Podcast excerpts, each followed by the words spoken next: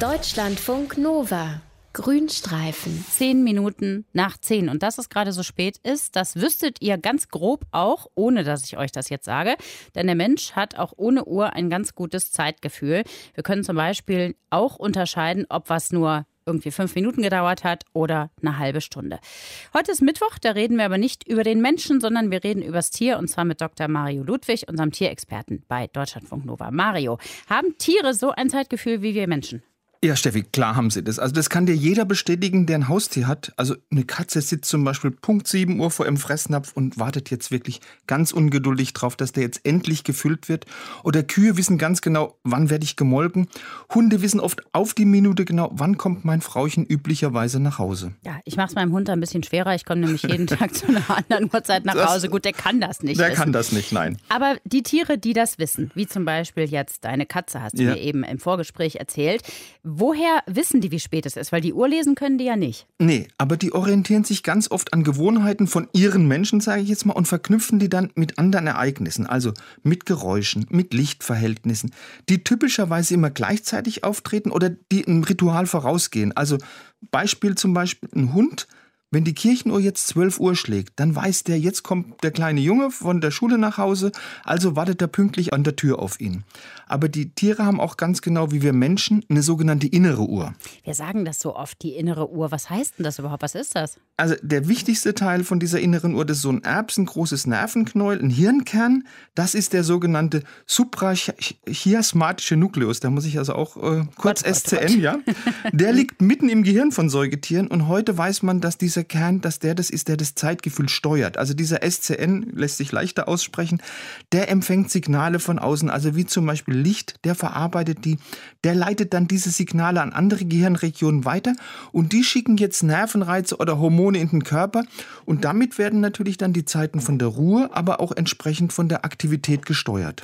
Es gibt ja im Tierreich auch sehr, sehr viel längere jahreszeitliche Ja. Rhythmen, die, für die jetzt so ein Zeitgefühl notwendig ist bei Tieren. Ne? Also zum Beispiel nehmen wir mal einen Igel. Woher weiß der, jetzt ist für mich Zeit, den Winterschlaf anzufangen? Also ganz genau weiß es die Wissenschaft nicht. Es werden da verschiedene Faktoren diskutiert, also zum Beispiel sinkende Außentemperaturen oder der Nahrungsmangel, der ja im Herbst eintritt. Und natürlich kommt auch als möglicher Signalgeber für den Start in den Winterschlaf die kürzere Tageslänge in Frage. Aber offensichtlich spielte auch die schwächer werdende Sonne eine Rolle. Also dann kommt es zu einer geringeren Bestrahlung mit ultraviolettem Licht. Das wiederum führt zu einer geringeren Erzeugung von Vitamin D im Körper und das setzt dann wieder sogenannte Erstarrungshormone in Gang. Und auch hier an diesen Vorgängen ist ganz sicher auch diese innere Uhr, die wir eben gerade besprochen haben, beteiligt. Das alles passiert ja, während der Igel noch wach ist. Aber Ja. wenn er dann mal im Winterschlaf ist, woher weiß er denn dann, jetzt ist wieder Zeit, wach zu werden? Also das weiß die Wissenschaft auch noch nicht so ganz genau. Also die, die, die steigende Temperatur kann es allein nicht sein, weil es gibt ja auch im Winter warme Tage. Und da wäre es ja für so einen Winterschläfer ziemlich schlecht, wenn der mitten im Winter aufwacht. Also das ist es wahrscheinlich nicht. Wahrscheinlich ist es, ich formuliere das jetzt mal ein bisschen kompliziert, eine Anreicherung von Stoffwechselendprodukten im Körperinneren, die als Wecksignal im Frühjahr dient. Wenn man das schlichter formuliert, die Tiere müssen dringend aufs Klo. Oder der biologische Wecker klingelt einfach, wenn jetzt die Energiereserven aufgebraucht sind.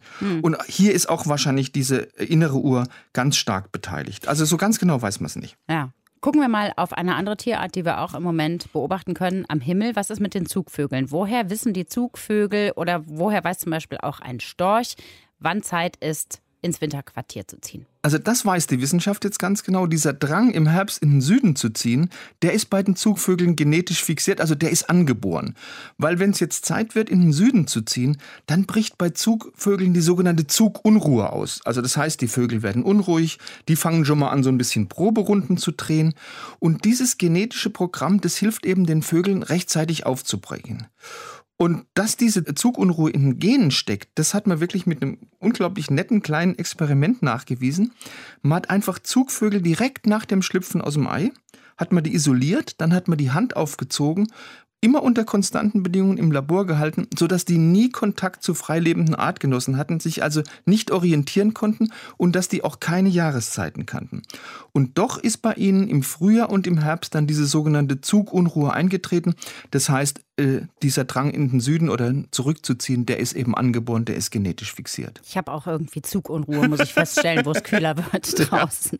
Auch Tiere haben ein Zeitgefühl. Die Igel, die Zugvögel und auch die Katze von unserem Tierexperten Dr. Mario Ludwig hat das nur. Mein Dackel, der hat das irgendwie nicht. Naja, er ist ja auch noch klein. Deutschlandfunk Nova. Grünstreifen.